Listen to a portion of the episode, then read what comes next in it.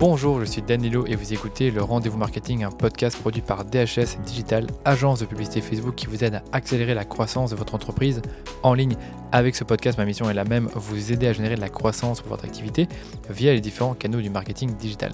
C'est pour ça que j'invite des experts qui maîtrisent leur sujet et que je vous propose moi-même des épisodes très concrets sur mes domaines de prédilection, à savoir la publicité Facebook et la création de contenu.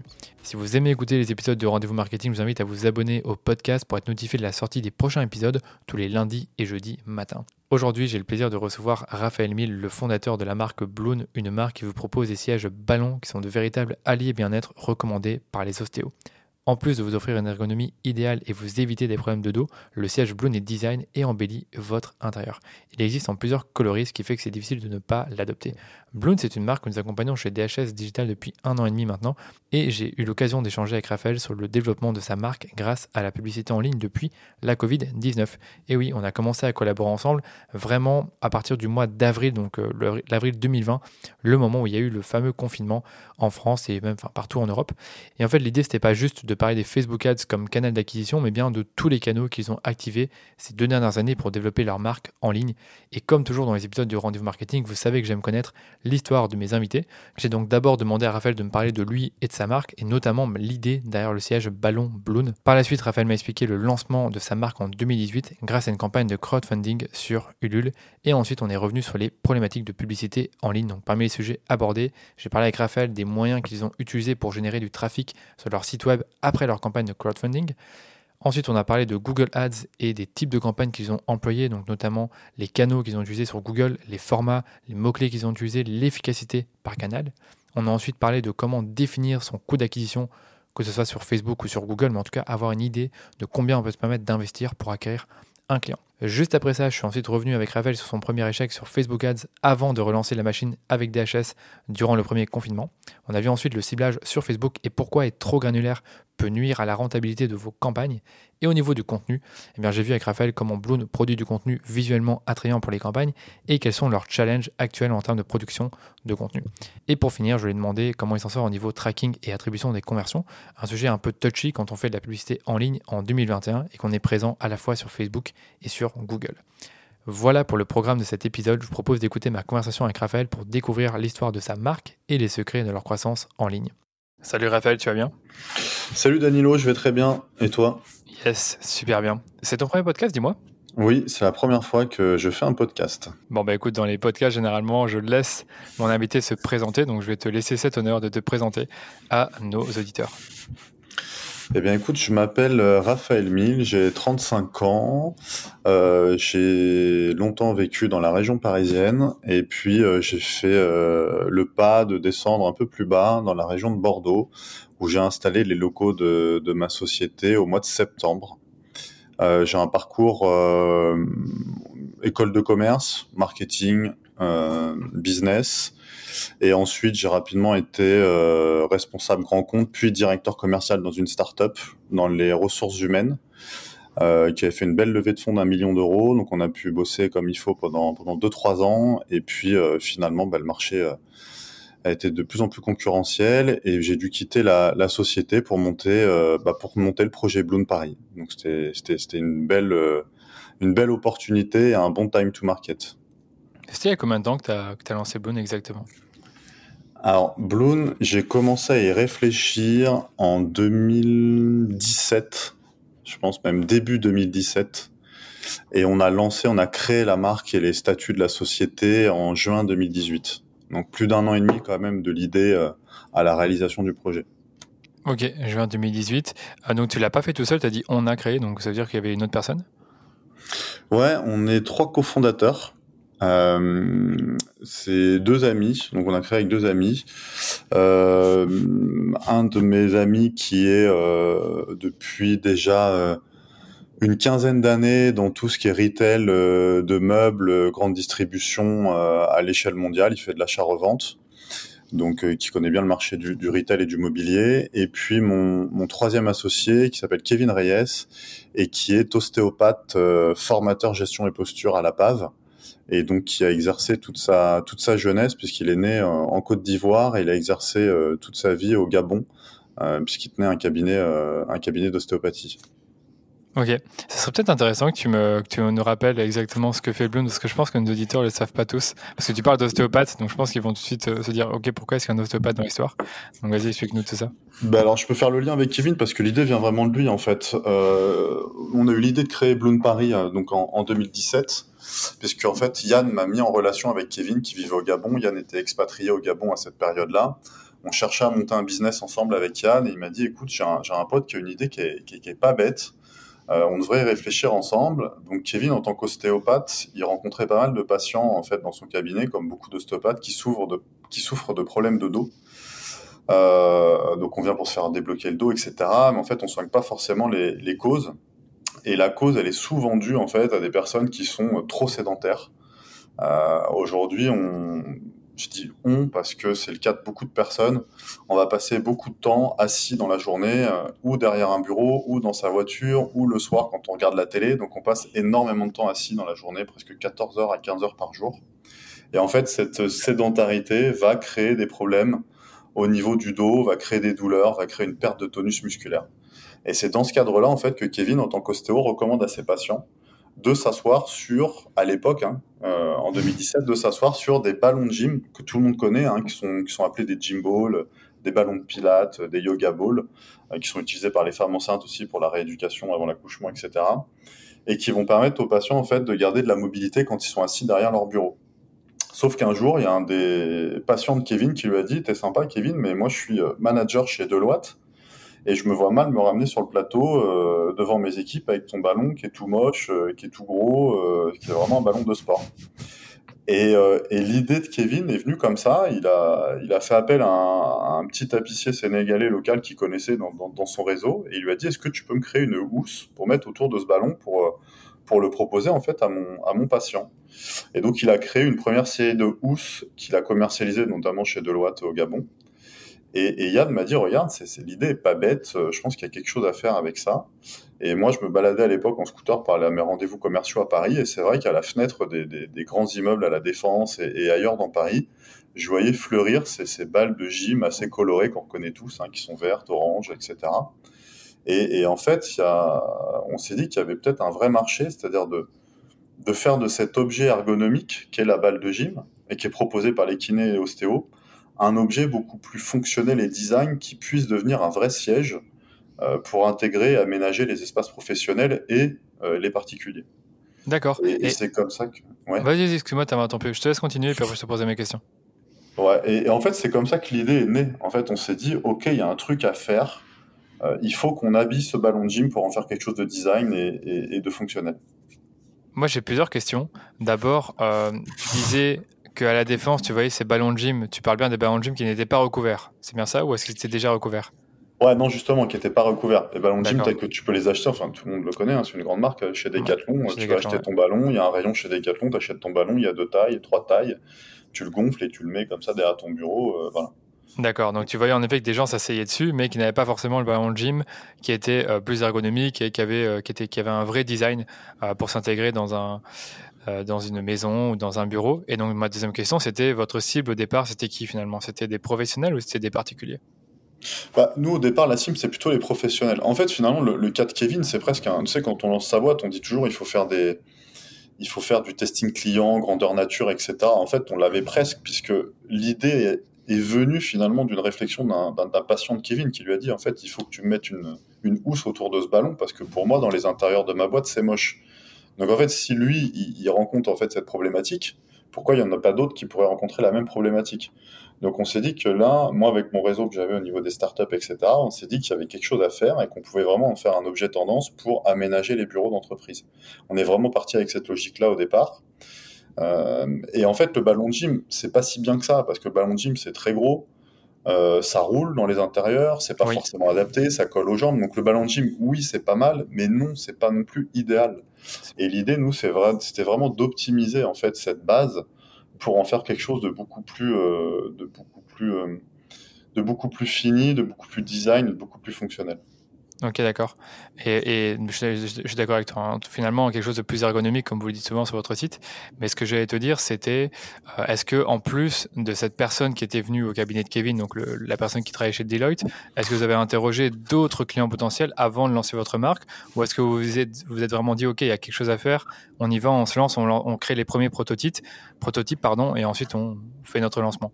Qu'est-ce que vous avez fait ensuite après que l'idée a germé et que vous ayez, que vous l'ayez euh, partager ensemble euh, avec Kevin bah, en fait, ce qui se passe, c'est que tu veux, moi, je venais de, l'univers startup, euh, j'avais fait une école de commerce, etc. J'ai regardé un peu les, justement les, cheminements pour pouvoir créer sa boîte, etc. Et effectivement, au départ, on s'est dit qu'on allait faire des tests grandeur nature, qu'on allait faire du testing produit, qu'on allait poser des questions aux clients euh, sur comment ils imaginent leur housse, sur quelles fonctionnalités ils aimeraient bien.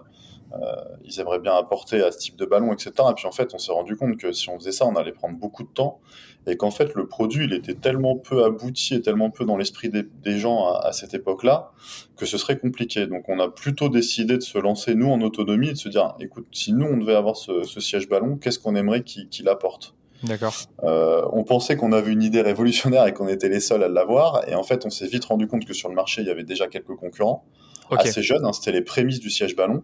Ok. Et donc ça finalement ça nous a rassurés quelque part. Enfin voilà, moi ça va pas forcément rassurer Kevin qui vient pas du business, qui s'est dit merde en fait mon idée, euh, mon idée, euh, bah il y a déjà quelqu'un qui l'a eu. Et au contraire, moi je lui ai dit écoute, si ton idée il y a quelqu'un qui l'a eu, s'il y a des boîtes qui se sont créées en lançant ce produit-là, c'est-à-dire qu'il y a potentiellement un marché, qu'il y a une clientèle. Donc pour moi c'est très rassurant. Maintenant à nous de voir comment on se positionne par rapport à ses concurrents. C'est-à-dire que quand les concurrents existent, ok, qu'est-ce que tu vas apporter de nouveau? Quelle histoire tu vas raconter euh, et quelle histoire différente tu vas raconter de ses concurrents, comment tu vas positionner ton produit d'un point de vue prix et qui, quelle va être ta cible. Et ça, ça a été vraiment le travail qu'on a mené et qui a été assez complexe pendant un an et demi pour savoir euh, ce qu'on faisait et comment on le faisait. D'accord, je m'en doute. Ça, je pense pas qu'on pourra en parler durant ce podcast-là parce qu'il y a tellement de variables qui rentrent en compte. Mais c'est vraiment intéressant de savoir qu'il il y avait déjà des concurrents au départ. Ça faisait partie de mes questions. Et je suis vraiment entièrement d'accord avec toi. Si tu vois qu'il y a déjà quelques concurrents, et je dis pas 10 000, hein, s'il y, a 10 000 Bloon avant que tu démarres, ce sera beaucoup plus compliqué de te lancer. Mais je me rappelle, euh, avant qu'on travaille ensemble, tu m'avais dit, oui, en effet, il y a deux, trois marques qui font la même chose que nous, mais vraiment, c'est pas, c'est pas les plus gros quoi. Ils, vendent pas que ça. Parce que si je dis pas de bêtises, vous, vendez, enfin vous, je sais que vous vendez que des balloons, mais les autres marques dont tu me parles, est-ce qu'elles aussi ne vendent que des sièges ballons? Je suis pas sûr. Alors, on a une marque en frontal qui fait que du siège ballon, ouais, une marque allemande. Ok, la marque allemande. Notre concurrent principal, ouais, et sur laquelle justement on a dû vraiment travailler pour apporter quelque chose de, de différenciant et, et, pour, et pour vraiment nous segmenter par rapport à cette marque. Ok, donc il y avait cette fameuse marque allemande, et je me rappelle encore, tu m'en avais parlé, mais en France, finalement, il n'y avait pas tant que ça. C'est ça qui importe. C'est aussi euh, ce que tu vois en France dans le marché que tu vas, que tu vas cibler au départ. Euh, je suppose que c'était celui-là que vous aviez visé au départ. Ouais, tout à fait, tu as tout à fait raison. C'est vrai que si à ce moment-là, on s'était rendu compte qu'il y avait une marque de siège ballon qui existait avec une marque française déjà bien marketée avec une belle histoire, je pense que là, ça aurait été compliqué de se lancer sur le marché. D'accord. Et du coup, justement, puisqu'on parle de lancement, euh, j'ai eu finalement euh, sur le podcast, je te, l'avais dit, euh, un, invité qui a une histoire similaire à la tienne, Thomas Hervé de Wopilo, avec les oreillers ergonomiques, qui avait eu justement ce souci quand il allait chez l'ostéopathe, il avait, je pense, il dormait mal ou un truc comme ça. Et je pense qu'il s'était dit, ouais, j'ai déjà, entendu parler de l'oreiller ergonomique, il en avait parlé avec son ostéopathe, et il a fini par avoir bah, l'envie de, de lancer la marque, et il a fait une campagne de crowdfunding toi, c'est pas exactement comme ça que c'est passé, mais tu vois un peu l'idée, c'est que ça venait vraiment d'un problème, sauf que c'était lui le patient en fait. Donc là, là c'était pas vraiment toi le patient, c'était le patient de Kevin.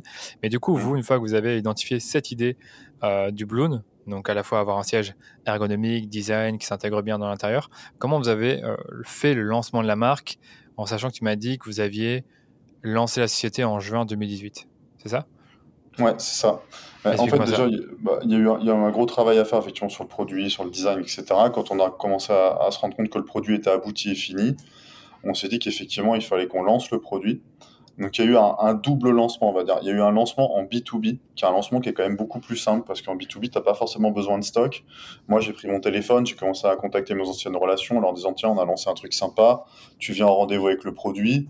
Euh, tes clients te passent une, commande et tu leur dis, bon bah voilà, je vous livre dans 6 à 8 semaines, tu as le temps de faire produire euh, dans l'usine au Portugal, puisque notre usine est au Portugal, et ça te laisse le temps de faire les choses. Donc tu n'as pas besoin d'investir et d'avoir trop de trésorerie. Euh, par contre, le marché du B2C, c'est différent. Il te faut du stock, il te faut du packaging, il te faut un service client, etc. C'était un peu plus, désolé du terme, un peu plus flippant de se lancer sur le B2C. Et on a voulu y aller par étapes. Donc la première étape, c'est nous aussi, on est passé par une campagne de, financement participatif. Alors tu as différents modèles. Hein. Nous, le modèle, c'était vraiment de la précommande. Donc on a décidé de choisir la plateforme Ulule, qui est une plateforme française, euh, parce qu'on a vraiment ciblé le marché français. Et donc là, euh, il y a quand même du travail. Il faut tourner une petite vidéo, il faut, il faut mettre en place euh, toute ton offre produit, etc. Et on a décidé de lancer une campagne de, de crowdfunding sur 40 jours en précommande avec un tarif de lancement. Et on a euh, dépassé les 200 commandes pour euh, plus de 30 000 euros de, chiffre d'affaires. Donc on était content parce que forcément dans, ces campagnes de financement, tu as une partie de, la famille qui, commence à acheter, euh, que tu sollicites ton premier réseau, et puis après rapidement tu fais un petit peu de un petit peu de pub, etc. Il y a du bouche à oreille et finalement tu, génères de nouvelles ventes. Et en fait nous il y avait vraiment une faible proportion de familles et beaucoup de personnes qu'on connaissait pas qui avaient acheté nos produits. Donc on s'est dit que déjà il y avait un attrait pour nos produits à distance. Et en plus, ça nous a permis d'avoir une première avance de trésorerie pour lancer une première production au Portugal auprès de l'usine. Et lancer la marque, euh, on va dire, et lancer, euh, ouais, lancer la marque pour pouvoir euh, créer un site internet et commencer à vendre en ligne. D'accord. Et donc, avec cette campagne de crowdfunding, vous n'aviez pas encore de site internet? Tout se passait sur, le, sur Ulule. Ok, d'accord. Intéressant. on avait créé, je pense, une page en disant, voilà, on, on, renvoyait vraiment sur Ulule au départ. Ouais, je vois. Je me rappelle que Thomas m'avait dit qu'ils avaient fait de la publicité pour euh, renvoyer les, les, gens vers cette page-là? Est-ce que vous avez fait pareil, faire de la pub Facebook, Google ou, ou d'autres campagnes? Ouais, ouais, c'est obligé parce qu'en fait, finalement, Ulule et toutes ces plateformes de crowdfunding te vendent leur propre, te vendent leur propre visitorat. En fait, tu te rends vite compte que les personnes, bah, c'est toi qui les, c'est toi qui les draines, c'est toi qui draines le trafic vers Ulule en faisant des petites campagnes de publicité justement sur ton produit.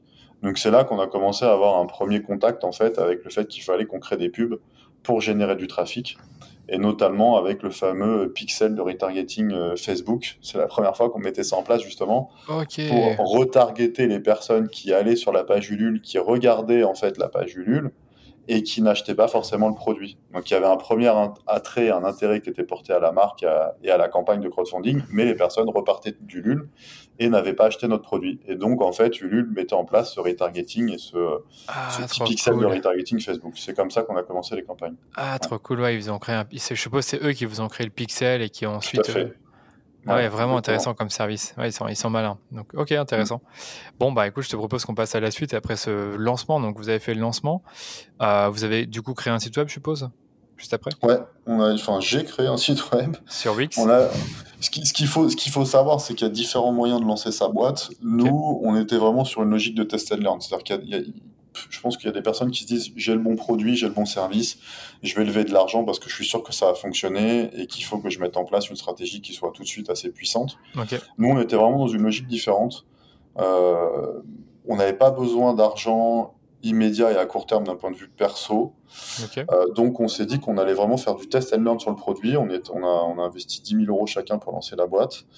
Et, euh, et l'idée, c'était vraiment de de vérifier qu'il y avait un marché pour notre produit et d'y aller step by step. D'accord. Donc on a commencé vraiment avec la méthode un sou est un sou en dépensant le moins possible. Et donc le site internet, c'est moi qui l'ai créé sur Wix euh, de A à Z, voilà, sans compétences particulières. Non mais ça, j'adore. Franchement, pour ceux qui nous écoutent, ça, ça montre vraiment qu'avec un site Wix, on peut faire vraiment des beaux chiffres. Parce qu'après, on parlera de la suite de comment vous êtes développé via ce fameux site Wix et la pub en ligne parce que c'est aussi le thème du podcast. Mais, euh, mais, mais c'est clair que quand on, en, quand on en veut et quand on veut être bootstrap, comme on dit, on peut faire des belles choses. Tu peux faire un site Wix pour euh, quasiment 15 euh, euros par mois. Alors, je sais que tu as passé des heures et des heures, comme en plus de ça, tu es quelqu'un de assez perfectionniste, donc tu faisais attention aux détails. Mais globalement, avec un site Wix, tu fais quelque chose. Tu peux aussi le faire avec Shopify, mais après, si tu veux faire d'autres plateformes comme PrestaShop, euh, bonne chance, par exemple. Bah, c'est ça, c'est ça. Ouais, au début, c'était compliqué. J'ai regardé un petit peu ce qui était possible, et finalement, Wix, tu te rends compte que c'est quand même simple. Hein. Tu passes du temps pour comprendre la mécanique. Une fois que tu as compris la mécanique de construction de ton site, franchement, tu peux faire beaucoup de choses. Et après, ce qu'il faut faire, c'est que tu vas t'inspirer, quoi. Tu vas choper des sites, tu regardes comment ils sont faits, tu les trouves jolis, tu dis, bah tiens, je vais faire pareil, je vais mettre un petit bandeau là, je vais mettre une petite puce là, je vais faire ça. Alors, plus tu crées ton site, plus tu avances, plus tu dis, bah en fait, il est pas beau et il est pas bien. Donc, tu le recommences. Donc, en fait, c'est un éternel recommencement au début pour arriver à quelque chose qui te semble assez correct et que tu es, fier et que tu es prêt à mettre en ligne. Mais effectivement, tu passes quelques nuits, quelques journées, quelques week-ends, mais après, euh, voilà, tu étais content de ton site. Ouais, c'est comme ça. Moi, je fais pareil pour mes sites. Et c'est seulement euh, maintenant, après deux ans, deux ans bah, qu'on a refait le site de ma boîte de DHS. Et euh, au début, j'ai fait moi. J'ai fait le site moi, il n'était mmh. pas parfait. On a, quand, on a quand même eu des clients. Mais bon, c'est pas le, c'est pas le, thème de la discussion. donc, du coup, après le lancement de la marque sur Ulule, vous avez créé le site. Je sais que vous avez trouvé des clients via les salons, donc au cours de l'année 2018. Et puis, boum, en 2019, vous avez continué à vous développer. Euh, et 2020, par contre, il y a eu le Covid. Et là, je sais que tu t'es vraiment dit, il faut que je vende en ligne. Parce que ça faisait déjà un an et demi que vous aviez votre site. Vous aviez des ventes de manière organique, mais c'était pas non plus la folie. Tu sentais qu'il y avait un potentiel supplémentaire. Et tu as commencé à faire de, euh, de la publicité, si je comprends bien, de la pub sur Google et ensuite sur Facebook. Est-ce que tu peux peut-être me résumer justement ce que tu as fait avant de vraiment te lancer à fond sur Facebook et Google euh, en termes de développement marketing pour euh, faire des ventes en ligne Ouais, mais comme tu l'as dit, en fait, on s'est lancé en 2018, campagne de crowdfunding fin 2018. Ok, fin 2018. Fin 2018, donc on lance le site internet. Euh, moi, je recherche une agence pour faire de la campagne Facebook, Google Ads, etc. Euh, on bosse ensemble. Donc, en fin 2018, on s'est dit c'est Noël et tout, faut qu'on cartonne, faut qu'on aille vite. Je suis sûr qu'il y a des choses à faire, euh, etc. Je sais pas si j'ai trop mis la pression à l'agence, si euh, finalement on a très peu sorti de chiffres, on a très peu fait de choses. Et, et j'ai rapidement en fait arrêté le partenariat avec cette agence puisque je n'arrivais pas, à, on n'arrivait pas à trouver de résultats en fait. Il y avait un, un montant d'investissement qui me semblait trop important par rapport à par rapport à ce que, ce que je pouvais investir et, et, par rapport aux ventes qui se faisaient sur le site internet. Donc ensuite, le site a continué de vivre, on va dire, un peu tout seul. Ok. Et en, en parallèle, en fait, là où on faisait du chiffre, c'était plutôt en B2B, donc quand on commercialisait pour équiper les, les entreprises.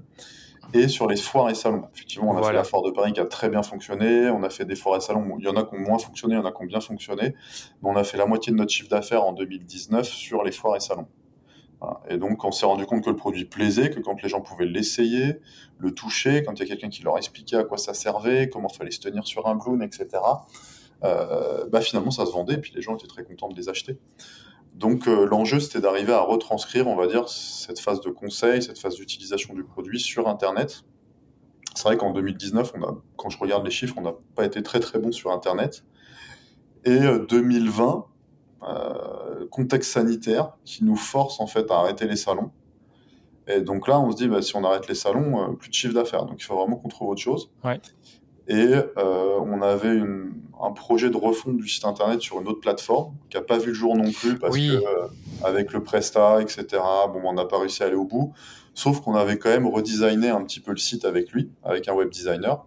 Et moi, j'ai décidé de réintégrer en fait ce, nouveau format de site sur Wix. Donc j'ai repris un peu les, maquettes qu'on avait faites et puis j'ai modifié un peu le site dans ce sens-là. Je pense que ça va apporter quand même de la fraîcheur et une meilleure lisibilité de l'offre. Et à ce moment-là, ben, j'ai commencé à me dire que maintenant, il fallait absolument qu'on trouve une agence qui puisse nous accompagner sur, sur Facebook.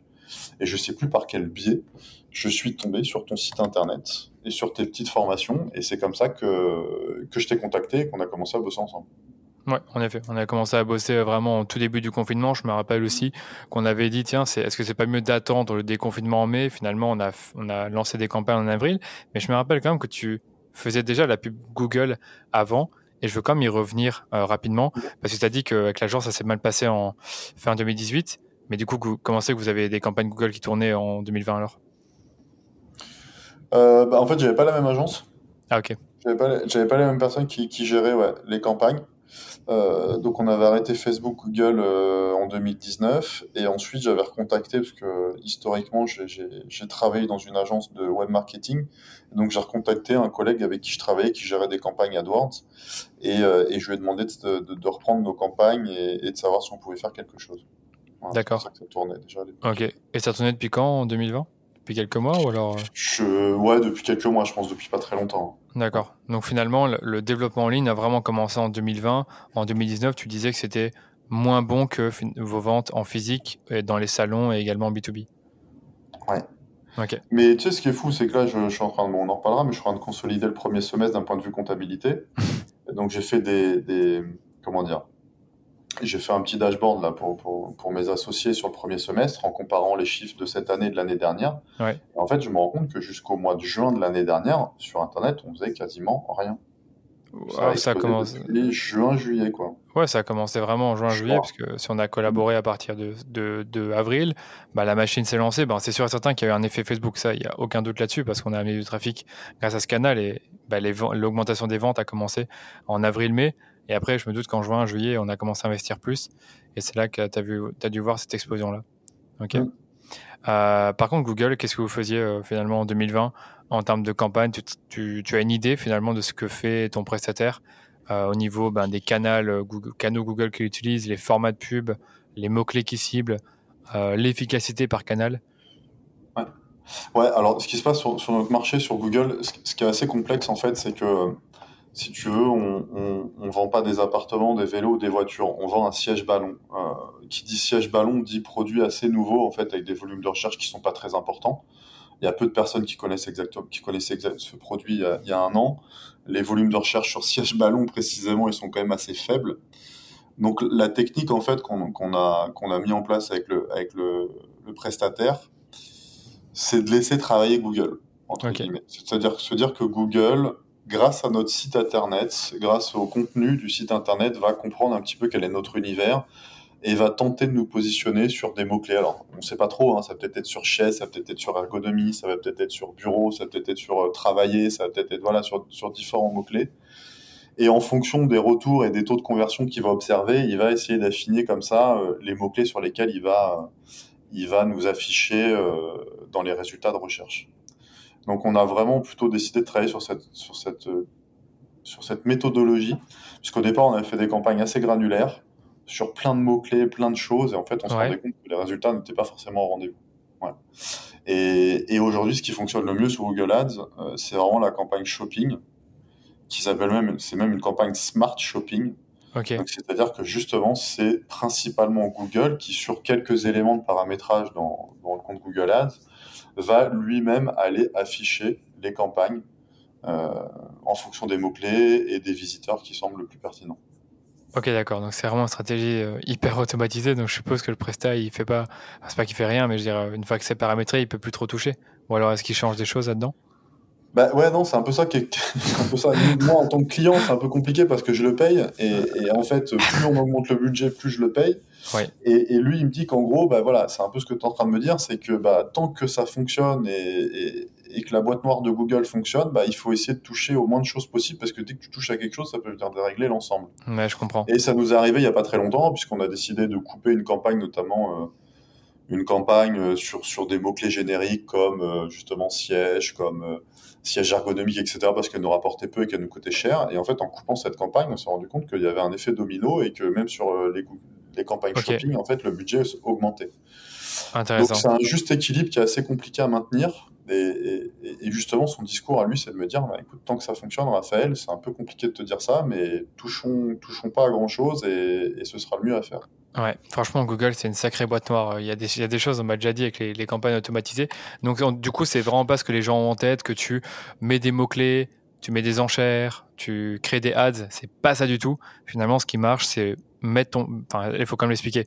Pour Smart Shopping, il faut quand même créer un catalogue Google, je suppose, avec toutes tes références, et après laisser euh, Google mettre en avant tes références aux bonnes personnes et selon les mots-clés que ces personnes-là vont taper sur Google. Je suppose que tu peux quand même exclure des mots-clés et dire je veux pas que mes pubs apparaissent sur le mot-clé euh, table, ça n'aurait pas de sens. Et, euh, et encore, je suis même pas sûr que ton prestataire le conseille. Je suis même pas sûr qu'il le conseille parce qu'ils vont toujours dire ouais, il faut laisser de la latitude à l'algorithme, un peu comme dans Facebook. Donc, donc voilà. Bah, c'est un peu le sujet, effectivement, tu as un peu, de, un peu de paramétrage technique. Alors après, nous, ça, ça a fonctionné jusqu'à maintenant sur notre type de produit. Je suis pas un expert Google Ads pour dire qu'il faut euh, décliner ses stratégies sur l'ensemble des produits ou des activités des. C'est ça. Non, non, je pense chacun. Ça, ça j'en sais rien. Et effectivement, après, par contre, comme tu le dis, tu peux quand même rentrer dans quelque chose d'un peu plus fin, où tu peux exclure des mots-clés, où tu peux le faire sur certaines heures de la journée, où tu peux rentrer, euh, voilà, tu, tu, peux quand même affiner les choses et les campagnes. Et d'ailleurs, on commence à en arriver à ce stade-là, parce que moi, mon prestage, j'essaie de le challenger en permanence. Et quand j'entends des choses à droite à gauche, je lui demande si on le met bien en place et si on peut pas aller optimiser les choses justement en faisant, euh, en optimisant, en structurant un petit, tout petit peu plus les campagnes. Quoi. C'est ça, en fonction de la géographie, je suppose, et de bah, les âges. Je suis pas sûr que c'est une bonne idée de trop modifier ça, mais la géographie, ça reste important s'il y a des, des, des, lieux qui fonctionnent pas trop. Ça marche. Mm. Euh, autre chose à rajouter sur Google, sur euh, ce qui fonctionne pour nos auditeurs. Bah, ce qui fonctionne. Après, ce qui se passe aussi, c'est qu'il faut. Euh, c'est clair qu'au début, même quand on parle de, de, même 500, 1000, 1500 euros, c'est vrai que ça te paraît énorme quand tu lances ta boîte. Moi, je sais que les budgets du départ, ça me paraissait énorme. Aujourd'hui, on dépense 4, 5, 10 fois ça. Ok. Euh, mais tu te rends compte qu'il faut quand même dépenser un certain budget pour que la machine elle, se mette en place. D'accord. Et donc potentiellement au début avoir un budget à perte. Alors de se dire qu'effectivement ça deviendra rentable, mais qu'au départ c'est vraiment un budget d'investissement et qu'il faut quand même un peu écouter les agences qui te disent bah ouais mais il faut quand même investir au moins 1000 ou 1500 euros pour que ça puisse commencer à tourner et qu'on puisse commencer à avoir du résultat. Je pense qu'il faut vraiment l'intégrer dans sa stratégie de développement et dire qu'au départ bah il faut investir un minimum de budget si tu veux euh, passer le cap. C'est ça. Après, c'est marrant avec euh, Facebook, euh, bah, on, a, on a mis peut-être un budget test de 1000 euros, je pense, sur le mois d'avril. Bonne, bonne nouvelle, on a eu directement des ventes, des conversions qui remontaient dans Facebook, toujours avec le modèle d'attribution très favorable à Facebook, 28 jours clics et un jour vu. Dans Google, vous avez directement été rentable ou non? Non, pas, pas, pas, tout de suite. Hein. C'est vrai qu'après, moi, j'ai toujours fait attention à ce qu'on appelle bah, le, le, CTA, le CPA, c'est-à-dire le coût par achat, euh, puisque je sais que euh, si ce coût par achat est supérieur à un certain montant, moi je suis plus rentable. Donc l'idée c'était d'essayer vraiment d'avoir une, une, cible par rapport à ça. Mhm. Et c'est ce qui a vraiment euh, drivé en fait la, la, stratégie sur Google Ads, en se disant que tant qu'on dépassait ce coût par achat, on n'était pas rentable et qu'il fallait vite qu'on qu descende en dessous. Quoi. Ok, d'accord. Et ça, je veux bien que tu nous en parles. Euh, c'est comment tu as défini ton coût d'acquisition euh, sur euh, Google Ads et ensuite sur Facebook Ads, vu que c'est assez similaire? Euh, bah, Nous, notre coût d'acquisition, c'est-à-dire qu'aujourd'hui, on vend un produit, notre siège ballon, il coûte 179 euros. Hors taxe, ça fait 149 euros. Ok. Euh, par rapport à ça, moi, je sais quel est mon coût de revient. Donc, entre guillemets, ma marge nette, c'est c'est mon, mon prix de vente hors taxe moins mon coût de revient. Donc, 149 okay. moins mon coût de revient. Donc, okay. entre guillemets, ça, c'est ce qui me reste dans ma poche. Mm -hmm. Euh, sans toute la partie communication, marketing, etc. Et donc, je me dis que par rapport à ce montant-là, bah, il y a un certain budget que je suis prêt à allouer sur la partie euh, juste coût d'acquisition et, et qu'il ne faut pas que je le dépasse. Parce que si je le dépasse, bah, je ne suis, euh, suis plus vraiment rentable. C'est ça qu'il faut comprendre, simplement. Je pense que ça a très bien résumé ça. Donc après, il faut définir ce, ce coût d'acquisition en fonction de, bah, de plein de paramètres, hein, de, de, de, du nombre d'employés qu'on a, d'autres choses, je suppose, la communication, le marketing. J'avoue que ne pas être, ne, ne jamais avoir lancé d'e-commerce, donc je sais pas exactement comment tu calcules, ton, enfin la méthode scientifique pour calculer ton CAC, mais il y a toujours des ratios à prendre en compte, euh, un tiers, euh, à moitié. Ça dépend un peu de chaque activité. Enfin, quand je dis un tiers, c'est un tiers de la marge nette, hein, bien sûr. Après, voilà, exactement. C'est-à-dire que bon, ton coût de revient, tu sais exactement euh, de ouais, quoi il est composé, ton coût de revient de produit, il faut que tu le calcules, etc. Après, ce qui reste, effectivement, ça va dépendre de la structure de ta boîte. Nous, plus on grossit, plus on a des coûts qui sont importants, on a les locaux, on a des salariés, etc. Au départ, on n'en avait pas. Donc finalement, tu, tu te dis, si tu es tout seul que tu lances ta boîte, ouais. ton prix de vente hors taxe moins ton coût de revient, tout ce qui te reste potentiellement, c'est de la marge nette. Donc tu es prêt peut-être à aller très très haut sur ton coût d'acquisition. C'est ça. Euh, parce que finalement, même s'il te reste, je sais pas, 2, 3, 4, 5 euros, bah, c'est déjà ça que tu mets dans ta poche, tu fais connaître ton produit, tu, voilà. Ça. Plus ça va, plus le coût d'acquisition doit être bas. Ouais. Euh, parce que derrière, tu as des charges qui sont plus importantes, surtout les charges qui sont pas les charges fixes, mais qui sont toutes des charges variables. Et ça, c'est une grosse problématique des boîtes comme la tienne, des NVB, c'est que euh, tu dois mmh. constamment avoir un, un coût d'acquisition, je dirais pas qui est plus bas, mais qui reste à un certain niveau on va dire, euh, je sais pas, 15 euros. Je dis pas forcément que c'est le tien, mais euh, voilà, 15 euros, bah, tu dois toujours rester à 15 euros toute l'année, toute, euh, pendant plusieurs années, et ça, c'est chaud. Et donc, ça veut dire qu'il faut se diversifier. Ça, tu auras sûrement cette problématique dans quelques années, où tu diras, mais comment je fais à toujours garder un coût d'acquisition qui est, qui est aussi bas? Mais en fait, tu n'y arriveras peut-être pas. Ou alors, tu devras développer d'autres gammes, ou, ou, aller à, à l'international, ou euh, tester encore d'autres canaux, ça, je ne sais pas. Après, dans le cas de Bloon, il faut quand même préciser pour nos auditeurs qu'il y a pas forcément une grosse récurrence.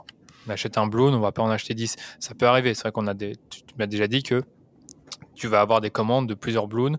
Ça peut être des entreprises qui achètent directement, qui achètent en direct, pardon, ou alors une personne qui en veut deux. Mais globalement, la lifetime value d'un client, je suis pas sûr qu'elle est très élevée puisque tu vas pas en acheter plusieurs. Est-ce que je me trompe ou, euh, euh, Non, c'est ça. Non, c'est la problématique de notre business. Pour ça, des fois, je me demande si j'ai monté le bon business parce que.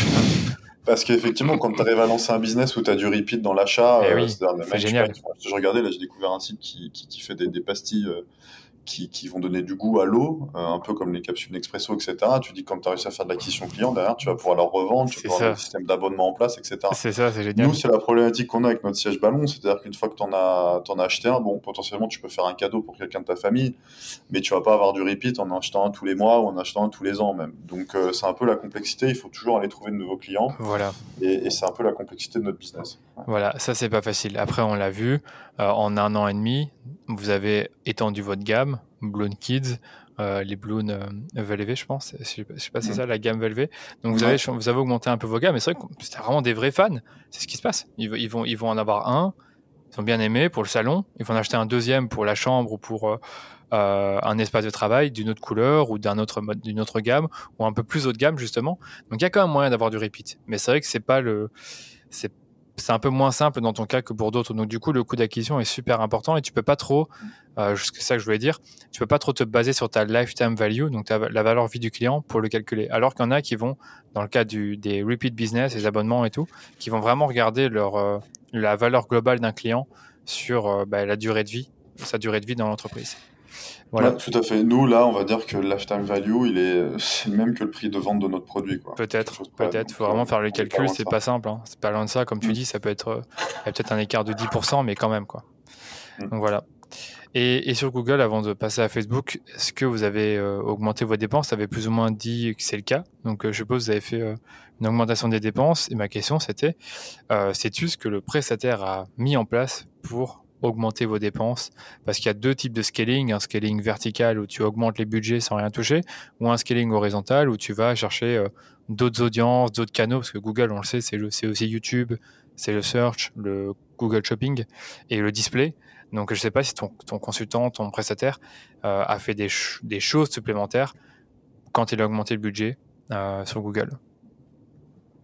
Mais pas, non, effectivement, bah, en fait, le, budget, on l'a augmenté crescendo avec euh, l'évolution du chiffre d'affaires, hein, et puis c'est grâce aussi à l'évolution du budget d'acquisition qu'on arrive à, augmenter le chiffre d'affaires. Après, c'est une vraie question, c'est de combien on l'augmente, quel est le plafond, euh, comment on fait cette augmentation de budget. Nous, on essaie de la faire de manière proportionnelle, en augmentant un peu tous les mois pour, pour aller chercher plus de plus et plus de trafic sur le site. Maintenant, elle est plutôt euh, ouais, sur de l'augmentation de budget à, à prestations équivalentes. Comme je te disais tout à l'heure, euh, mon prestat est plutôt à, me dire, écoute, vaut mieux pas trop toucher et augmenter le budget pour voir si, si, les, si les indicateurs de performance restent les mêmes. Donc non, on, ne change pas grand-chose à, ce qu'on fait aujourd'hui. Ok, d'accord. En sachant que sur, sur on fait quand même déjà du shopping, il y a quand même une annonce marque qui tourne, peu d'annonces justement, euh, peu d'annonces on va dire, granulaire sur, sur du mot-clé. Donc c'est là-dessus qu'on pourrait peut-être optimiser notre stratégie.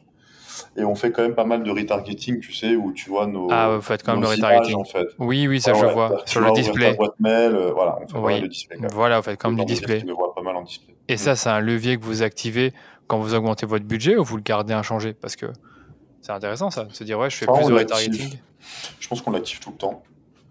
Je t'avoue que je j'ai pas la réponse sur la manière. Euh, je pense que les campagnes sont. Quand on augmente le budget, je pense que tout est. Ok, d'accord. Est augmenté de manière proportionnelle euh, par rapport à ce qu'on fait. C'est pas comme je l'imaginais. Ok, ok. Bah écoute, c'est pas, pas, plus, pas plus important.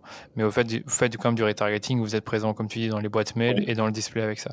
Et donc, du coup, pour ce retargeting-là, avant de continuer, vous avez des créas dédiés que vous changez régulièrement ou c'est comment? Pas du tout. Non, pas du tout. Le contenu chez nous, c'est quelque chose de très important. On en, refonte de la charte graphique depuis près de six mois maintenant, parce qu'on en refonte site internet. Donc à chaque fois, on repousse parce qu'on n'a pas envie de créer du contenu et d'investir dans du contenu qui soit obsolète au moment du lancement de la nouvelle charte. Donc euh, le contenu, c'est un gros sujet chez nous en interne sur cette année, sur l'année prochaine. Pour l'instant, vraiment, euh, ce qui est retargeté, c'est les packshots de nos produits. Donc en fait, c'est vraiment le flux Google Shopping, je pense, qui est retargeté. Ok, d'accord. Donc c'est vraiment les packshots. C'était ça ma question. C'était en gros, qu'est-ce que tu vois, c'est ça? Ouais, c'est vrai que tu as tout à gagner à avoir du bon contenu sur Google. On, a parlé en off là, il y a 2-3 semaines quand, avant de préparer le podcast. Peut-être que de YouTube Ads, ça peut être intéressant si vous avez 2-3 vidéos à récupérer en format 9, 16e ou bumper ads. Ok. Ah, écoute, je, te propose de passer à, Facebook Ads. Donc, tu en as parlé au tout début euh, en disant qu'on avait commencé à collaborer ensemble en 2020 là-dessus. Euh, mais tu m'avais dit aussi que vous avez fait un premier test avec une agence et que ça n'a pas été concluant. Tu parlais justement il y a deux minutes du contenu, c'est parfait. Parce que je trouve que sur Facebook, ce qui, détermine vraiment le succès d'une campagne, c'est le contenu. Je pense qu'on a commencé à bosser ensemble on avait fait un setup de campagne assez simple, et tu l'as vu, hein, je l'ai fait devant toi, avec euh, lookalike, euh, audience, je pense, intérêt pour la euh, médecine. Je sais plus si j'avais mis, j'avais mis le wellness, donc le, bien-être. Euh, on a fait une campagne de retargeting, ça fait deux campagnes, et on y a mis ben, les meilleurs contenus que tu avais à l'époque. Donc c'était la vidéo de d'Ulule et euh, deux trois photos du Bloon qui mettaient vraiment en avant ben, le siège qui se vendait le mieux. Donc vraiment des trucs très simples. Hein. On prend le siège qui se vend le mieux, la meilleure couleur, on met en avant la vidéo qui fonctionne le mieux, on la recadre pour que ça aille bien sur Facebook. Et tout de suite, on a eu des ventes. maintenant, j'aimerais bien te demander, finalement, a posteriori, quand tu reprends la, méthode que nous, on a employée en avril dernier et celle que l'autre agence avait employée, qu'est-ce qui a vraiment changé euh, et qui a fait que, tu te rends compte que le premier test n'a pas été concluant? Est-ce que tu vois d'autres explications à ça? Oui, mais je pense qu'il y, a plusieurs choses. Effectivement, si tu t'intéresses vraiment uniquement aux campagnes, qui est un angle, un angle de vue, euh, la différence, c'est que quand on a commencé à bosser avec l'autre agence, effectivement, leur, logique était beaucoup plus granulaire, c'est de se dire qui est-ce qu'on va cibler. On peut cibler euh, les personnes qui font du télétravail, les personnes qui aiment l'ergonomie, les personnes qui aiment le design, les personnes qui aiment la santé, etc. Donc l'idée, c'était vraiment d'aller apporter un, argument pour chacun des, types de clients. Euh, donc on avait créé une campagne assez granulaire et on avait euh, très peu de retours justement sur ce qu'on appelle les audiences lookalike, c'est-à-dire des audiences qui ressemblent enfin en tout cas une audience de tes acheteurs. Ouais, c'est ça. Et donc Facebook va aller cibler des, euh, des, visiteurs qui ressemblent à tes acheteurs. Donc on n'avait pas cette audience-là parce qu'on avait encore très peu d'acheteurs. Donc c'est peut-être pour ça que ça n'a pas fonctionné. Sur la gestion même des campagnes, euh, qui était, euh, qui était différente. Après, je pense qu'il y a aussi d'autres choses qui jouent. Hein. On en parlait, il y a aussi bah, le time to market, c'est-à-dire que tu arrives aussi à un moment donné avec un produit. Euh, il y avait peut-être une meilleure maturité de la cible 6 euh, ou 7 mois après. Euh, même pas, nous, c'est ouais, plus d'un an et demi après finalement. Puisque la première agence c'était 2018 et nous on a commencé à bosser ensemble 2020. Oui, tu as raison, c'est un an et demi. Je suis en train de regarder les stats. Ouais. Donc, mm. c'est assez énorme quand même sur la durée de vie et sur la maturité d'un produit, en tout cas d'un marché. Euh, on a aussi, comme je le disais tout à l'heure, on a aussi changé euh, et optimisé le site internet. Donc ça joue aussi sur la partie conversion. Donc je pense que c'est vraiment un problème qu'il faut prendre dans sa globalité. C'est ton offre, elle va pas tout de suite atteindre ton marché, donc il faut aussi attendre un peu, il faut aussi euh, délivrer le bon message. Je pense que c'est important, comme tu le disais, de bien structurer ses campagnes. Et finalement, moi, je t'ai fait confiance sur la manière dont tu l'as fait et ça a été gagnant pour nous. Et il faut aussi avoir un site qui puisse convertir, parce qu'une fois que tu génères du trafic sur ton site, bah, il faut encore que les personnes puissent acheter, donc il faut donner confiance, etc. Donc je pense que c'est tout ça qui a bien fonctionné. Euh, on va dire que les planètes étaient bien alignées euh, quand on a commencé à travailler ensemble euh, au mois de juin pour que tout ça puisse fonctionner. Ouais. C'était mois d'avril, justement, durant le, durant le confinement, je précise bien qu'on a commencé à ce moment-là, parce que justement, comme tu dis, le time to market était important, vu que tout le monde était chez soi et que bah, les premiers messages, c'était prends ton Bloom pour euh, à la fois pour le télétravail, pour prendre un apéro au salon. Donc vraiment un message très orienté maison. Et c'est vrai que ça a bien pris dès le départ. Bon là, je suis en train de tricher. Je regarde les campagnes qui avaient eu lieu en décembre 2018, et c'est vrai que c'était beaucoup plus granulaire. En fait, c'était bien fait. C'était bien fait dans le setup que Facebook conseillait, enfin pas que Facebook, que, que les annonceurs Facebook utilisaient à l'époque. Donc je vois que l'agence avait fait des, audiences bien-être, médecine, corps donc, euh, je suppose qu'il y a à ces intérêts-là en particulier. Par contre, il euh, Île-de-France, non Île-de-France. Donc, il ciblait quand même juste Île-de-France. Et ça, c'est vrai que dans une logique e-commerce, il vaut mieux pas mettre qu'une seule région si le produit peut se vendre à peu près euh, pour, à n'importe qui dans un pays. Donc, il y avait cette partie-là aussi des audiences qui étaient trop granulaires. Et c'est ça que je t'avais dit au tout début de la collaboration, c'est que être trop granulaire, ça peut paraître très pertinent, surtout en digital, puisqu'on nous dit souvent que grâce à la donnée, on peut faire euh, beaucoup de choses en termes de ciblage, en termes d'analyse des données. Et du coup, c'est vrai que nous, on a, on a évité d'être trop granulaire dès le départ, chose que bah, l'agence à l'époque avait, avait fait euh, autrement, puisque c'était ce, ce, qui était conseillé. Donc c'est ce que je peux te mmh. dire. Après, tu précisais aussi que le site euh, avant n'était pas le même que celui en 2020. donc ça, c'est aussi mmh. important. En effet, c'était un site qui convertit pas. ça, pour ceux qui nous écoutent, pour, si vous avez un site qui convertit pas très bien en organique, ça risque pas mieux de fonctionner en, en payant. Donc du coup, moi, je me rappelle quand on avait commencé à collaborer, tu me disais déjà, ouais, je fais quelques ventes malgré mon trafic, voilà mon taux de conversion. Donc évidemment, c'était rassurant de savoir qu'il y avait déjà des ventes sans payer. Et, euh, voilà, je pense que c'est beaucoup de planètes. Euh, enfin, il fallait, il fallait vraiment attendre que les planètes soient alignées avant de vraiment se lancer, mettre du budget. Et puis, je pense qu'on peut le dire, on a commencé avec des petits budgets, et puis après, on a augmenté au fur et à mesure, un peu comme sur Google. Euh, voilà. Autre chose à rajouter? Non, non, mais tout à fait, c'est ça. Et puis après, euh, bah, après, ce qui a été intéressant dans notre partenariat, c'est que bah, justement, j'étais un peu refroidi parce que la première agence, ça n'avait pas bien fonctionné. Mm. Bon, elle, elle était confiante, mais elle m'avait dit, faut attendre, faut attendre, faut attendre. Moi, au début, j'avais pas le temps d'attendre. Et puis, les budgets demandés étaient trop importants. on a commencé avec des budgets qui étaient quand même moins importants. Ouais. Euh, et puis on a commencé avec une méthodologie, et je pense que c'était bien d'avoir fait ça, c'était la méthodologie sur un mois où c'était plus une phase d'accompagnement en fait. Euh, limite, tu m'as formé en me disant après, où tu le fais tout seul ou nous on le fait. Et euh, on a fait, euh, je sais pas si tu te souviens, mais on faisait une heure ou une heure et demie euh, chaque semaine. Et, et, tu montrais ce que tu faisais dans les campagnes, donc je voyais ce qui était fait, pourquoi tu le faisais. Moi, je te donnais mon avis, je disais que j'étais d'accord, pas d'accord, que j'aurais fait comme ça, etc. Tu me disais, bah non, moi, je ferais plutôt comme ça. Et on s'est rendu compte assez vite qu'il y a des choses qui commençaient à, à voir le jour et que et qu'on a décidé de continuer en fait. On y est allé vraiment par par étapes, et je pense que ça, c'est assez rassurant. Non, il faut y aller par itération. Il faut vraiment y aller par itération. On avait fait les choses une à la fois. On n'a pas tout fait en même temps. Et puis après, c'est vrai qu'on a pu avancer, faire d'autres choses. Et euh, je pense que vraiment, un, challenge qui se posait chez toi dès le départ, c'était ben, le contenu. Donc tu disais que c'était parfois un problème pour vous, que vous étiez en train de faire une refonte de votre charte graphique. Aujourd'hui, euh, c'est quoi votre process? Comment est-ce que vous créez du contenu qui va être euh, visuellement attrayant et vendeur pour bah, vos campagnes médias, parce que aujourd'hui vous mettez un budget sur Facebook et sur Google et peut-être d'autres plateformes, je ne sais pas tout. Euh, c'est quoi votre, euh, comment est-ce que vous fonctionnez là-dessus sur le contenu? Bah, Tout ça, ça rejoint un peu ce que je disais au début. Voilà, quand on parle de CTA, etc. Si tu commences à créer du contenu que tu as un budget contenu, bah, tu vas te dire, bah, je veux que mon CTA il soit encore plus bas, quoi. Parce que je continue d'investir, donc mes campagnes me coûtent de plus en plus cher. Euh, donc nous, jusqu'à maintenant, en fait, le contenu, c'était vraiment la récupération de nos photos, de, shooting photos qu'on avait pu faire, etc. Sauf qu'on se rend compte, et je pense que tout le monde est à même de le savoir, c'est quand tu te balades sur Instagram, euh, alors TikTok on fait pas du tout, mais quand tu te balades sur Insta, tu te rends compte que les contenus sont de plus en plus bossés, qu'il y a vraiment une manière de faire, il faut vraiment attirer, il faut, il faut vraiment euh, faire des choses intéressantes, et on n'a pas passé ce cap encore. Et donc là, euh, bah, notre questionnement, c'est vraiment de se dire qu'il faut qu'on crée du contenu dédié pour les campagnes et qui soit directement pensé pour ça. C'est-à-dire qu'on récupère pas un shooting photo qui a été fait aussi pour le site internet, mais qu'on aille vraiment créer du contenu qui est réfléchi et qui est à la base créé uniquement pour nos campagnes. Et c'est complètement différent parce que les formats sont différents, la manière dont on va tourner les choses vont être différentes, on va construire un argumentaire qui va vraiment être dédié pour les campagnes.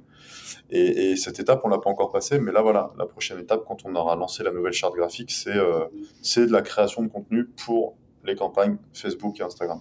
Bah, je peux te dire que ça va aider, hein. ça va vraiment aider. Bah, déjà là, si vous allez voir le, compte Instagram de Bloon, le contenu est déjà pas mal. Vous avez fait un beau shooting qui était très pro, je trouve, il y a 6 mois, 9 mois, je pense, un peu avant le Black Friday de l'année dernière. Mais c'est vrai qu'il y a quand même une belle marge de progression, surtout au niveau de la vidéo. Donc euh, pour, euh, pour la petite histoire, je pense que euh, vous aviez quoi Quelques vidéos qui provenaient de vos campagnes Ulule, d'autres que vous avez filmées par vous-même qu'on a pu récupérer et ensuite mettre dans les campagnes médias un peu autrement en faisant des, petits, des, montages en motion design. Mais c'est vrai qu'il y a moyen de faire un, gros progrès là-dessus. Donc si vraiment il y a un truc euh, à faire en, termes de, euh, d'optimisation pour les campagnes médias, le site, c'est une chose, mais avoir du contenu qui est hyper adapté pour les campagnes, c'en est une autre, et autant mettre un budget. Et c'est ce que je dis à certains clients, plutôt que de mettre 10 000 euros sur Facebook, mais peut-être 8 000 et mets 2 000 euros dans la production de meilleurs contenus ou de vidéos. Et ça, euh, il y en a qui ne veulent pas se mettre en tête, parce que c'est vraiment un investissement. Un peu comme quand tu fais une publicité à la TV, tu vas pas la faire avec euh, un contenu qui est moyen et qui est pas très vendeur. Bah, c'est la même chose avec une campagne média. Et ça, je pense qu'on l'oublie. Parce qu'avant, oui, il y a 3-4 ans, tu pouvais t'en sortir avec une photo. Maintenant, euh, un peu moins. Quoi. Tu peux toujours, hein, mais euh, un peu moins qu'avant. Ouais, tu peux toujours, mais je pense qu'il faut. Non, mais nous, on est vraiment prêt à passer le cap. Après, c'est un cap global parce que quand tu fais des pubs qui sont plus sympas sur Insta, il faut aussi que ton, suite, ton site y suive, etc. Il faut que tu aies une cohérence dans toute la proposition de valeur que tu fais sur, sur la découverte de ta marque. Et, c'est vrai que moi qui suis dans ma marque depuis maintenant 4, euh, 4 ans, si tu veux, les contenus Instagram, moi, je les trouve pas du tout à la hauteur de ce qu'on pourrait faire. Donc, on, est, on, veut vraiment passer un tournant pour faire, pour avoir une marque beaucoup plus premium sur sa, sur sa partie contenu et avoir des contenus beaucoup plus qualitatifs. Mais c'est un vrai budget. Après, je partage ton, je partage ta vision sur le fait que je pense qu'aujourd'hui, c'est important de pouvoir, euh, pouvoir splitter son budget pour avoir une partie d'achat pur et puis une partie de, de contenu. Il ne faut pas hésiter. Moi, je me rends compte que c'est un budget. Je ne sais pas dire euh, combien exactement pour produire vraiment des vidéos super pro. Euh, combien coûterait un vidéaste pour une journée Je ne sais pas exactement. Après, je suppose qu'il faut un lieu, qu'il faut des modèles euh, avec. Mm. Ouais, ça, c'est une autre question. Ok, super. Tu as autre chose à rajouter là-dessus sur la partie contenu? Euh, Bah non, je pense que c'est bon. Moi, je pense que j'en ai une autre. Ce que j'ai remarqué, c'est que sur votre compte Instagram, si on va dans la partie identification, vous avez quand même pas mal d'influenceurs qui vous ont créé du contenu et pas mal de clients qui ont fait des photos euh, avec vos, vos balloons. Il y en a quelques-uns qu'on a pu récupérer pour des campagnes et je pense que c'est intéressant de le mentionner, c'est qu'on a pu récupérer ce contenu, bien sûr en taguant les influenceurs, les utilisateurs dans les, dans les campagnes dans lesquels on utilisait le, contenu euh, de l'utilisateur. Est-ce que toi, ça te plaît cette stratégie, cette façon de faire, d'avoir du contenu un peu gratuit? Euh, C'est un, truc que tu voudrais continuer à, faire, c'est-à-dire pousser, en, comment dire, euh, incentiver les influenceurs ou utilisateurs à produire du contenu pour vous et le publier sur Instagram? Oui, c'est quelque chose qu'on va continuer. Alors après, je modère dans le sens où c'est pas du vrai contenu gratuit, quoi. Parce que les influenceurs, c'est quand même peut-être à, coût, à coût peu cher. Après, les influenceurs, nous, on les paye pas. On leur, on fait vraiment du partenariat, c'est-à-dire on leur offre des produits, on leur offre un bloom, etc. Ils décident d'en parler ou pas. Donc ça, c'est un c'est intéressant. Effectivement, quand on peut, on récupère, on récupère les photos. Donc c'est toujours sympa et c'est toujours intéressant. Après, on essaye de le faire auprès des, des clients, comme beaucoup de marques le font aujourd'hui, surtout les marques dans le mobilier, des, des med.com, etc., qui font vraiment. Très fort. Hein. Qui demandent à leurs clients de prendre des photos. les photos d'ailleurs sont magnifiques. Je sais pas si c'est vraiment leurs clients, si c'est eux qui vont les shooter, mais euh, parce que c'est aussi la complexité, c'est que les photos clients sont pas toujours hyper euh, jolies, mais quand tu en trouves une, deux ou trois, même dans le mois, qui sont sympas, bah oui. bah, effectivement, ça, ça te crée du contenu et là, en l'occurrence, gratuit, nous, pour ça, on a lancé un jeu concours. Tous les mois, on fait gagner un balloon à, nos clients. D'accord. Donc, quand tu achètes un balloon, tu, tu, prends, tu te prends en photo, tu tags euh, la page Balloon Paris, tu publies sur ton Insta. Trop bien. Tous les mois, on sélectionne une photo et on fait gagner un balloon. Trop bien. Je sais que je suis sur le compte Instagram, mais il y a là un nombre incroyable de contenus que vos clients ont créé. Et franchement, parmi les influenceurs, il y en a quelques-uns qui ont fait des super photos. Donc, euh, je trouve qu'il y a vraiment quelque chose à faire là-dedans. Mais vraiment, pour ceux qui nous écoutent, allez sur le compte Instagram, vous allez voir, il y a pas mal de, de contenus hyper intéressants. Et clairement, ça, ça peut être utilisé pour les campagnes. Là, je, suis déjà en train d'en sélectionner quelques-uns à la limite euh, durant ce podcast. Mais voilà, je pense que c'est un petit hack, un petit hack intéressant. Après, comme tu l'as dit, les, les balloons, tu dois quand même en donner quelques-uns aux influenceurs. Ah, mais bon, voilà, c'est quand même, ça reste quand même intéressant. Top. Euh, deux, trois dernières questions de poser par rapport aux campagnes médias. La, l'avant-dernière question que j'avais, c'était par rapport à l'animation commerciale. C'est est-ce qu'aujourd'hui, vous avez une stratégie euh, de, d'offres commerciales que vous, allez, que vous mettez en avant dans vos publicités à des moments spécifiques dans l'année? Alors, nous, aujourd'hui, on est, on est monoproduit. On a un seul produit. Donc, on va euh, au maximum éviter de mettre en place des promotions sur nos produits sauf sur certains temps forts dans un contexte économique ou marketing qui le nécessite. Donc il y a une opération qu'on mène tous les ans, alors qui est de plus en plus euh, critiquée, mais nous on suit, c'est le Black Friday.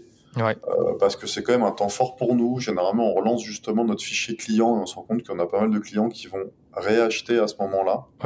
Parce que le produit est quand même moins cher, etc. Et que c'est l'occasion avant Noël de faire des cadeaux. Euh, donc, je pense que c'est quand même une bonne période en, en, termes de time to market justement pour proposer une remise. Après, généralement, on suit jamais la période d'une semaine ou deux semaines. On le fait sur un week-end. On le fait sur trois jours pour éviter que le produit soit trop visible euh, en solde. Et, et on fait les soldes. Euh, généralement, les soldes d'été. Donc là, on est justement en, période de solde.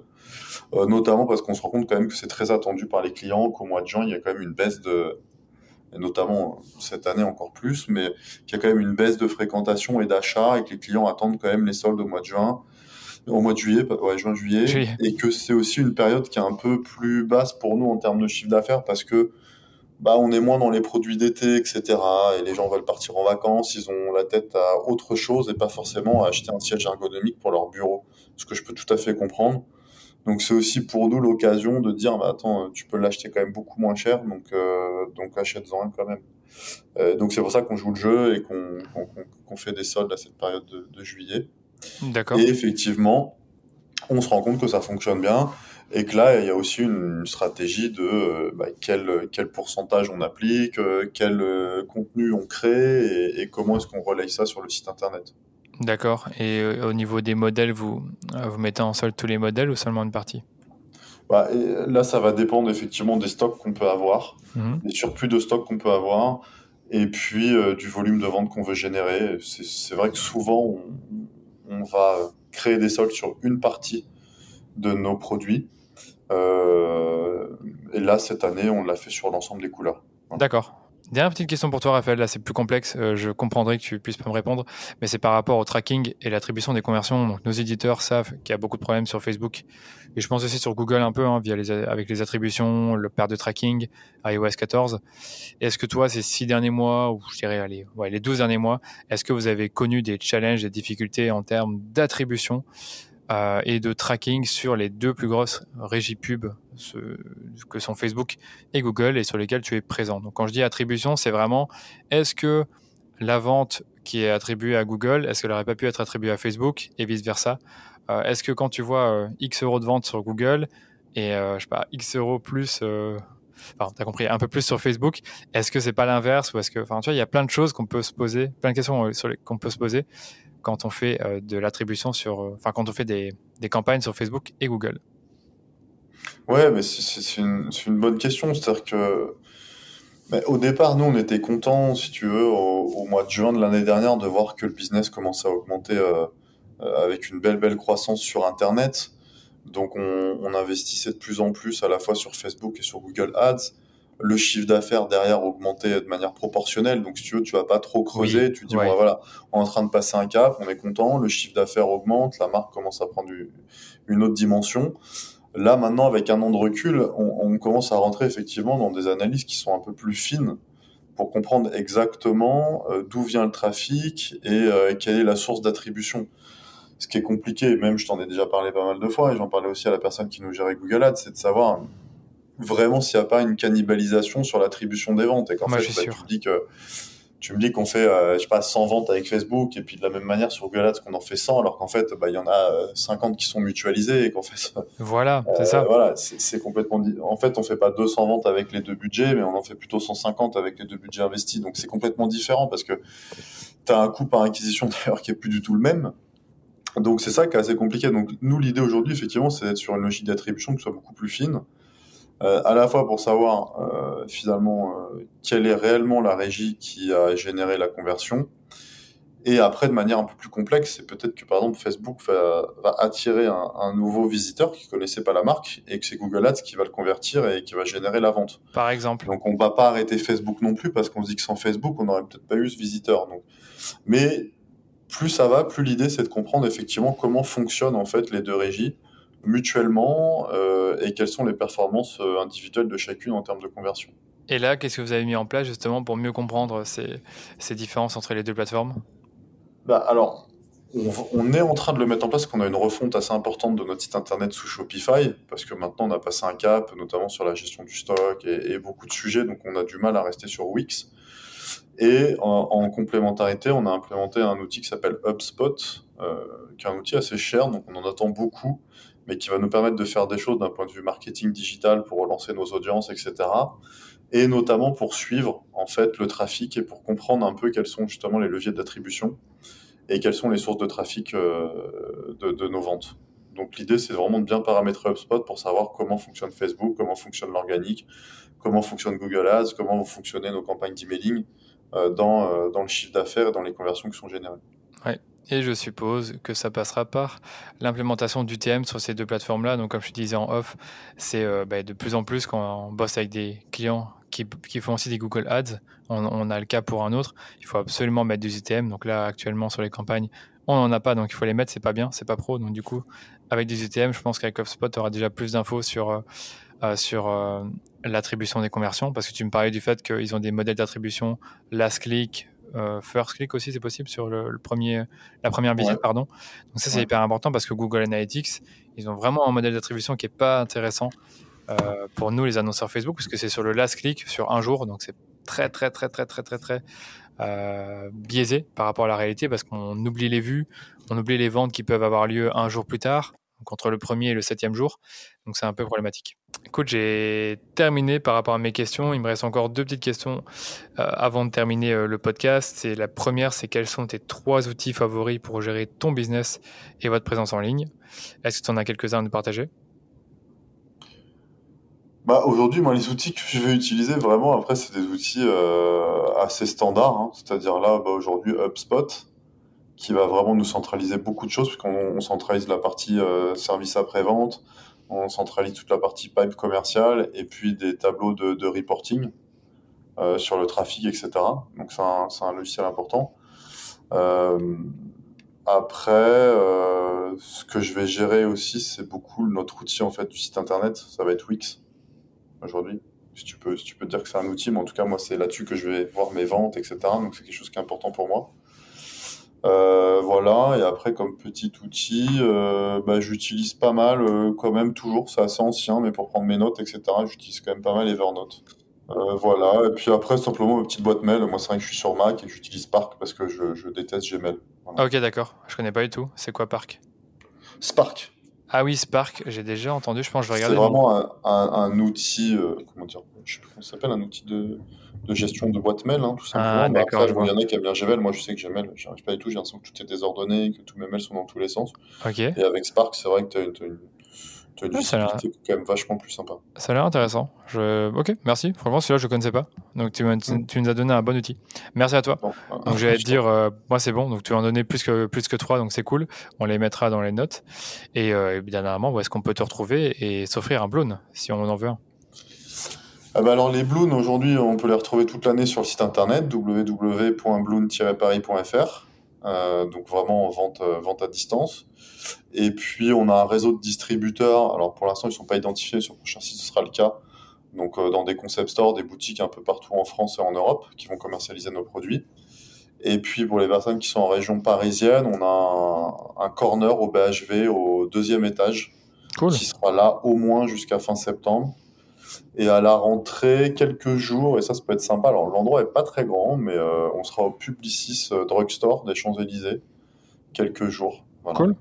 Intéressant. Donc, euh, c'est des lieux assez, euh, assez, des lieux de passage assez réputés à Paris, donc on en espère beaucoup, et, et vous pourrez acheter vos clowns sur, Ouais. sur place. Sur place, c'est cool aussi. hein. Ouais, c'est bien. Bon, bah Mm. écoute, si jamais tu as des liens à communiquer, donne-les nous. Le podcast sortira, je pense, en septembre. Donc, euh, n'hésite pas. Ok, génial. Bon, bah, ce sera le bon moment. Yes. Parfait. Merci beaucoup, Raphaël. Je te, je te dis à très bientôt. Merci, Danilo. À bientôt. Et voilà, on est déjà à la fin de cet épisode du rendez-vous marketing. C'était une super conversation avec Raphaël que je connais plutôt bien. Et si je dois conclure, je vous dirais que c'est quelqu'un qui sait vraiment ce qu'il veut. Et parce qu'il sait ce qu'il veut, on a été en mesure d'augmenter la dépense sur son compte et de créer des contenus de qualité pour sa marque. Les amis, avant de vous quitter, je vous invite comme toujours à vous abonner au podcast pour ne pas manquer les prochains épisodes. Et surtout, n'oubliez pas de laisser une note 5 étoiles sur Apple Podcast si vous aimez les épisodes que je sors deux fois par semaine. Ça vous prend deux minutes et moi ça me permet de faire grandir la communauté autour du podcast. Allez, je vous dis à jeudi pour un nouvel épisode du rendez-vous marketing.